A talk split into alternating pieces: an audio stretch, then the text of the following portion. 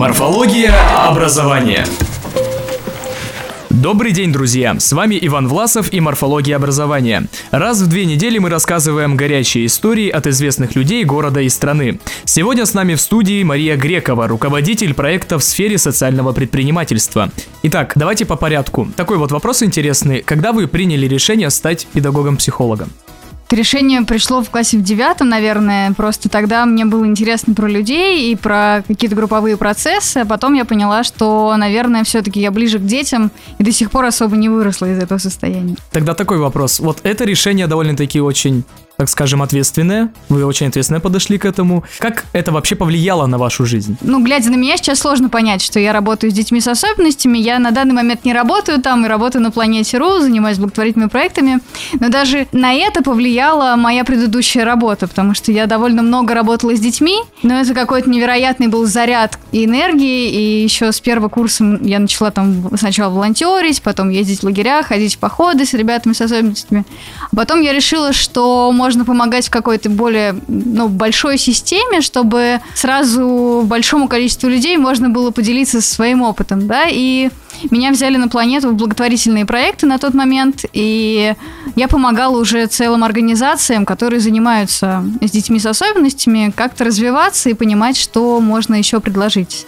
И сейчас это огромный пул моего какого-то дела, когда я просто общаюсь с людьми, которые помогают, и понимаю, о чем я с ними могу разговаривать на одном языке. Вот вы как педагог-психолог имеете педагогическое образование, и вы как педагог должны, соответственно, правильно донести мысль до человека, которого вы вы обучаете. И как ни странно, вы учите сейчас людей социальному предпринимательству. Вот как вы пришли именно к тому, что вот, социальное предпринимательство это ваше? Я понимаю, вы работали вожатой, именно у вас была направленность такого детско-педагогического характера, а сейчас вы учите уже не только детей, я так понимаю, но и взрослых людей вот таким серьезным вещам. Ну, я не очень вижу различия между взрослыми и какими-то детьми. А, и на самом деле в социальном предпринимательстве все настолько свободно и по-другому, да, совсем не так, как в бизнесе и не так, как просто в благотворительности, что здесь можно играть и выдумывать что-то совсем свое, новое, при этом это будет помогать людям, и это то, что меня очень сильно привлекает. Сама система монетизации и правильного направления бизнеса в пользу людей и помощи для них. Тогда такой вот у меня тоже интересный вопрос возник. Я сам как человек, который учится на э, педагога, э, какую вы технику используете при обучении э, именно вот будущих предпринимателей? А, на интенсиве мы очень много работаем непосредственно с кейсами наших участников. То есть мы предлагаем человеку рассказать про его идею, и за два дня, которые мы с ним работаем, он рассказывает про нее раз 20, наверное. И это очень хорошая тренировка. Плюс еще он может слышать обратную связь от таких же, как и он, студентов, и э, вырабатывать какое-то общее коллективное решение к тем проблемам, которые, возможно, мы бы на двоих с ним и не решили бы. То есть, получается, ваше обучение проходит посредством вот именно этой игровой деятельности деятельности. То есть да? участники а, погружаются в процесс именно как а, с одной точки зрения серьезной, в то же время с игрой. Вот, но на самом деле очень интересно, вот, потому что я бы сам хотел как раз поучаствовать в таком вот мероприятии. А, вот такой вопрос, вот, допустим, я как обыватель, который вот впервые услышал про краундфандинг, а, вообще, что это такое и как вообще заниматься социальным предпринимательством. Вот чему мне, как обывателю, нужно а, научиться, чтобы вот учить других людей? Чему научиться? Во-первых, нужно собрать свой проект на краудфандинге. Я думаю, что это первая ступень э, к обучению дальше. А, понимать, что это такое, да, это система народного финансирования, когда у меня есть крутая идея, я готов ей делиться, и мне кажется, что людям это будет полезно, и они смогут там вложить в мое дело своим рублем или какой-то другой информативной поддержкой, да, и здесь э, важно ну, вот именно про социальное предпринимательство и краудфандинг, важно понимать, что я могу дать человеку на, на ито, в итоге. Да, если я открываю какую-то социальную пекарню, то будет здорово, если я потом разошлю рецепт по всей стране или просто буду выдавать буханками напрямую там бабушкам, которые как-то поддержали мой проект. Если я открываю э, Монтессори пространство, будет здорово, если родители детей этого города смогут туда приводить детей. И так мы сразу охватываем несколько проблем, да, проблем сбыта и проблемы пиара и проблемы непосредственно ну, сбора краудфандингового проекта.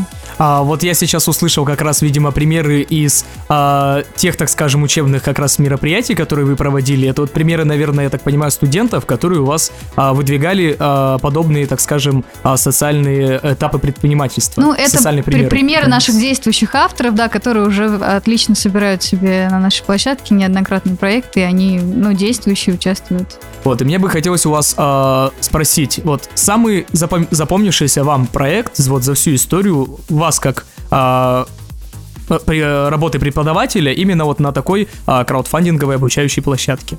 Знаете, мы сегодня ехали, когда сюда летели, мы вспомнили про э, чудесную женщину из, из Тюмени, которая придумала э, интеграцию детей с, аутист, э, с аутизмом через батуты и спортивные занятия. И это настолько откликнулось э, тогда, когда мы были в Москве, еще в оси и пытались помочь... Э, ну, этой чудесной, чудесному автору реализовать свой проект. К сожалению, я почему-то не вижу ее в рядах заявок, но мы обязательно ее позовем. Но это было интересно. То есть, как человек, просто перевернув э, свое отношение там, к делу, к воспитанию собственного ребенка, начал делать большое дело, большое добро, с, с, ну, и при этом сочетать там модное сейчас направление батутного спорта, да, ну, все куда-то идут на батуты, это все так э, красиво, и помощи реабилитации детей с аутизмом. А, так, смотрите, а, в наших эфирах мы традиционно а, затрагиваем вопросы разных ступеней образования. А, в начале программы мы просим наших гостей рассказать именно о школе. Вот были ли вы примерной ученицей и как вы можете себя охарактеризовать в этот вот а, жизненный период? Ну, я, да, я очень неплохо закончила школу, почти серебряной медалью, но это все не считается. Я не, не, не, не очень любила ходить в свою школу.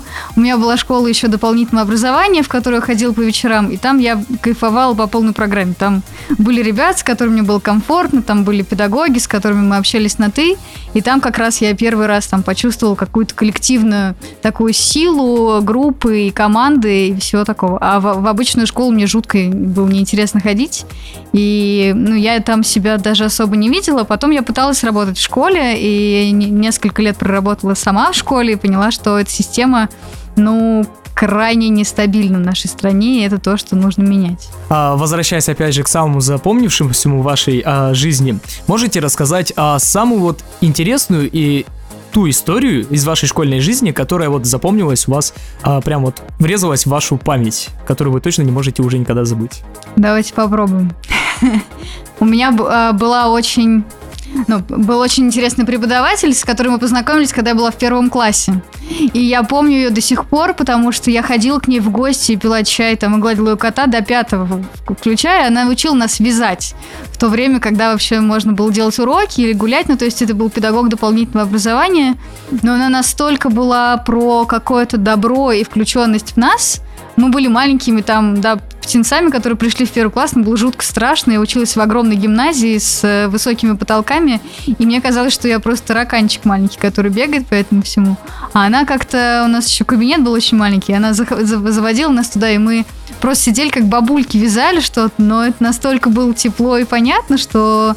Ну вот я до сих пор об этом помню. Недавно была э, на родине и как раз проходил мимо ее дома и очень тепло про это вспоминал. Наверное, это одно из самых запоминающихся даже с первого класса момент. Ну, в общем, вот педагог с, э, с широкой душой, что да, называется. Да, я вообще как-то больше ну, помню про людей, чем про какие-то события, потому что ну, из людей состоит наша жизнь, и это то, что важно. Вот а, я, как опять же, сам как педагог, мне многие вот мои старшие сверстники, которые, э, старшие сверстники, старшие соратники, которым я как раз тоже обучаю этому нелегкому мастерству, говорят, что профессия педагога, она очень интересная. Во-первых, ты не только сам учишь детей, но и помимо всего учишься у детей чему-либо. Вот Можете тоже э, что-то вот об этом как раз рассказать? Может, у вас тоже есть какой-то момент такой интересный, вот, э, где вы в один свой прекрасный вот жизненный момент поняли, что вот что-то вы делаете не так. И нужно что-то вот какие-то, допустим, э, не только привычки, но и какие-то вот жизненные принципы перенять вот у детей. Ну, наверное, да, когда я была в одном из походов с ребятами с особенностями, а, мне было очень тяжело там, ну, как физически, это поход, рюкзак, тяжело нести, идти далеко, высоко, дети кричат, и было абсолютно непонятно, и в какой-то момент я просто пошла там мыть посуду к речке и просто шла и плакала, потому что не могла понять, что же делать, это было только начало, и впереди было абсолютно что-то невозможное, шли дожди, и ко мне подбежал э, ребенок, который, ну, у него там в лексиконе фраз 8 всего, там, его 12 лет.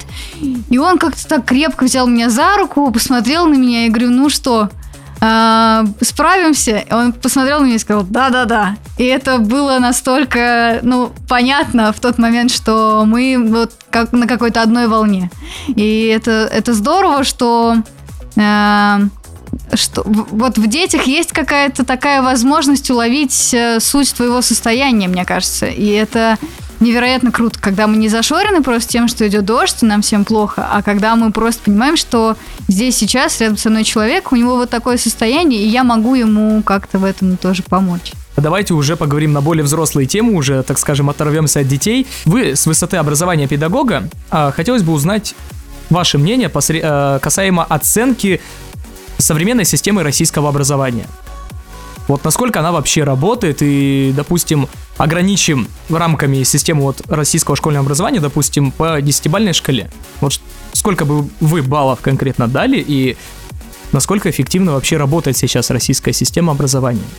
Ну, я, к сожалению, сейчас прям не нахожусь в российской системе, а может, к счастью, а, в российской системе начального там среднего образования, и мне сложно, наверное, как-то его оценивать в этом, но а, я помню, когда я пришла в институт, мне было очень важно, что моя работа оценивается совсем иначе.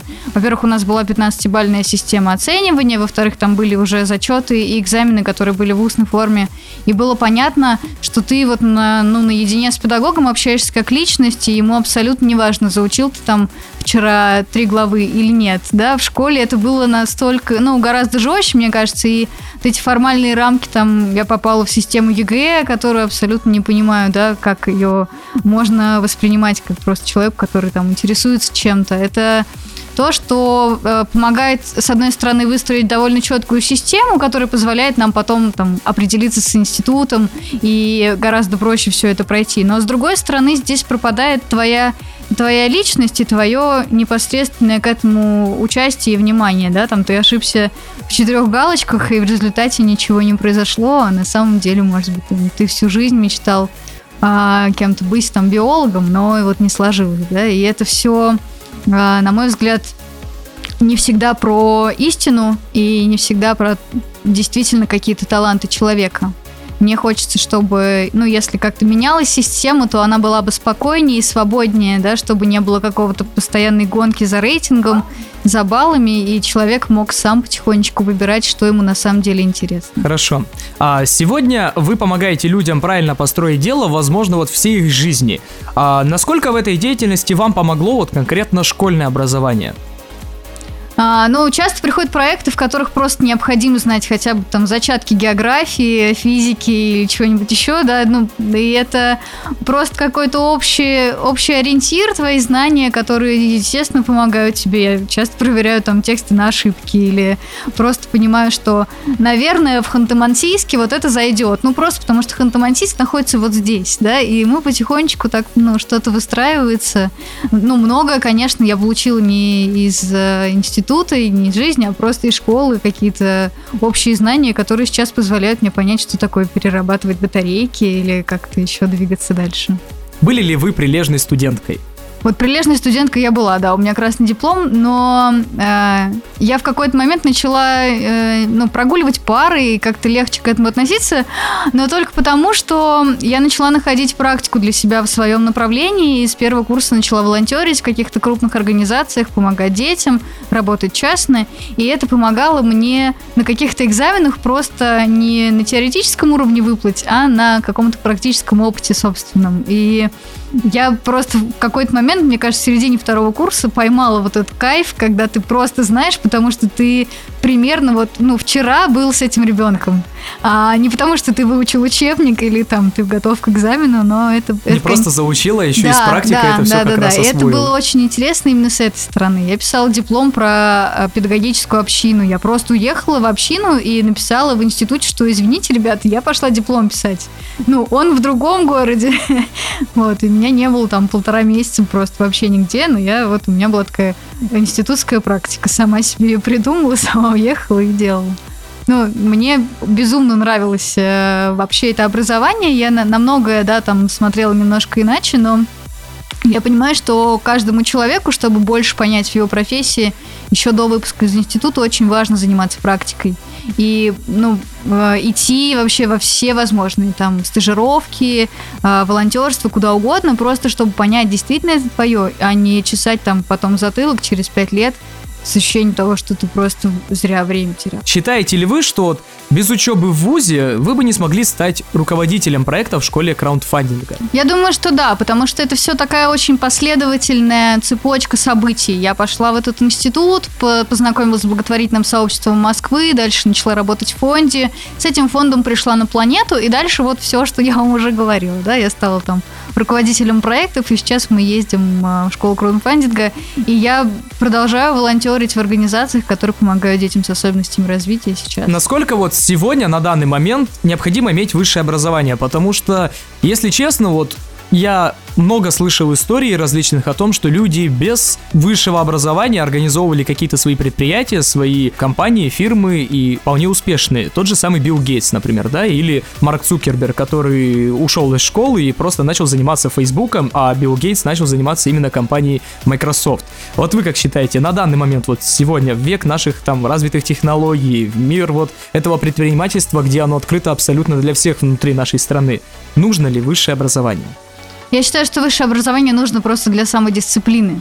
А все остальное это настолько индивидуально и настолько про ваши собственные таланты, что здесь нельзя сказать, что вот обязательно. У меня есть много друзей, которые ушли там из института, и сейчас они очень успешные люди, да, но есть те люди, которые прекрасно там учились и повышали квалификацию, и продолжают работать в своем направлении, и, в общем-то, тоже счастливы, да. А есть те, кто получил образование и ничего не, не понял. Здесь э, важен твой личный подход, чтобы это было твое решение. И в любом случае здесь, э, ну, не знаю, э, в нашей стране сейчас довольно спокойно в плане образования. То есть не то чтобы у меня направо и налево везде пробовали, пробовали взять диплом, скорее спрашивали про то, чем я занималась раньше. И вот эта вот практическая база, которую каждый из нас может наработать, она очень важна. Конечно, если бы я хотела пойти работать медиком, мне нужно было бы вот все эти годы учиться и больше ничего не видеть. Но я выбрала там более свободную профессию, и здесь там, ну, возможно, какие-то варианты разные. Хорошо. А вот где и чему мы учи, э, вы, где и чему вы учились после вуза, мы как раз уже поняли, э, уже нам известно, вы нам только что об этом рассказали.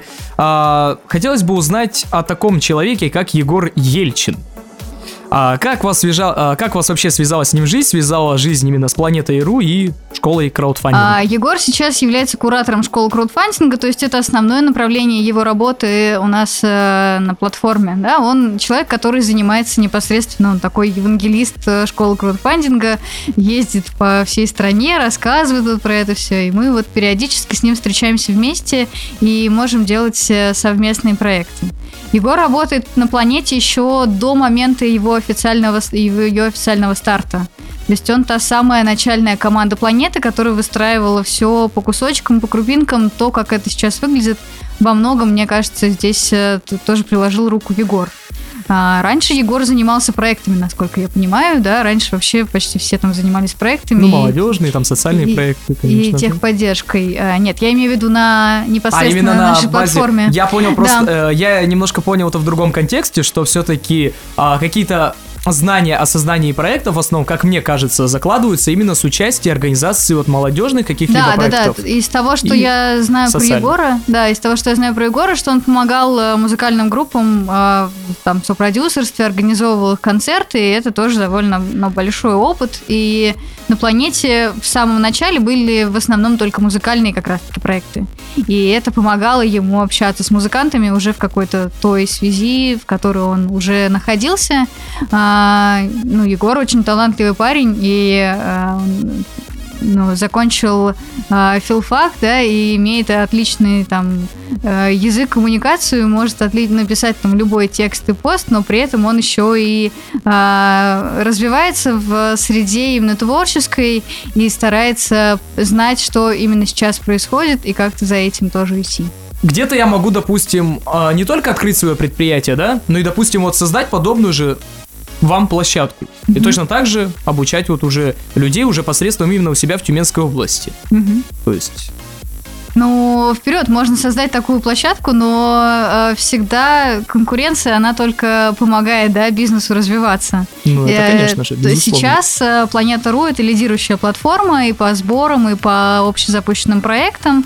Мы собрали больше 700 тысяч, э, ну, наши авторы собрали больше 700 тысяч рублей на платформе, и запущено уже э, почти 3000 проектов, э, успешно завершенных.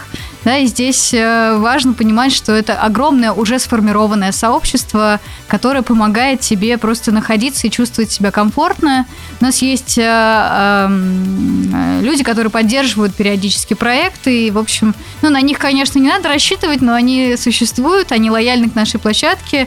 Мы за пять с лишним лет заработали довольно большой пул доверия, а, во, во всех практически там СМИ про нас есть упоминания. Ну, то есть здесь э, как бы просто для чего, да, какая цель? Больше развить э, Тюмень, а, больше развить себя самого. Ну, то есть здесь э, надо идти от вашей первой цели.